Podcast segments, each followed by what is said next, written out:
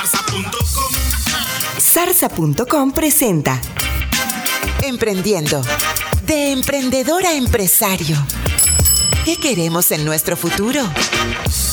Muchas veces deseamos las cosas, pero no luchamos lo suficiente por ellas. Al final de nuestras vidas, el resultado de nuestro futuro será lo que hemos decidido hacer con nuestro presente.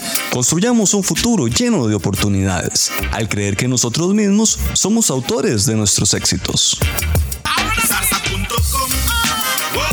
Zarza.com. Adelantados a nuestro tiempo. Si le gustan los temas de alta gerencia, le invitamos también a escuchar el podcast Coaching para Gerentes en coachingparagerentes.com.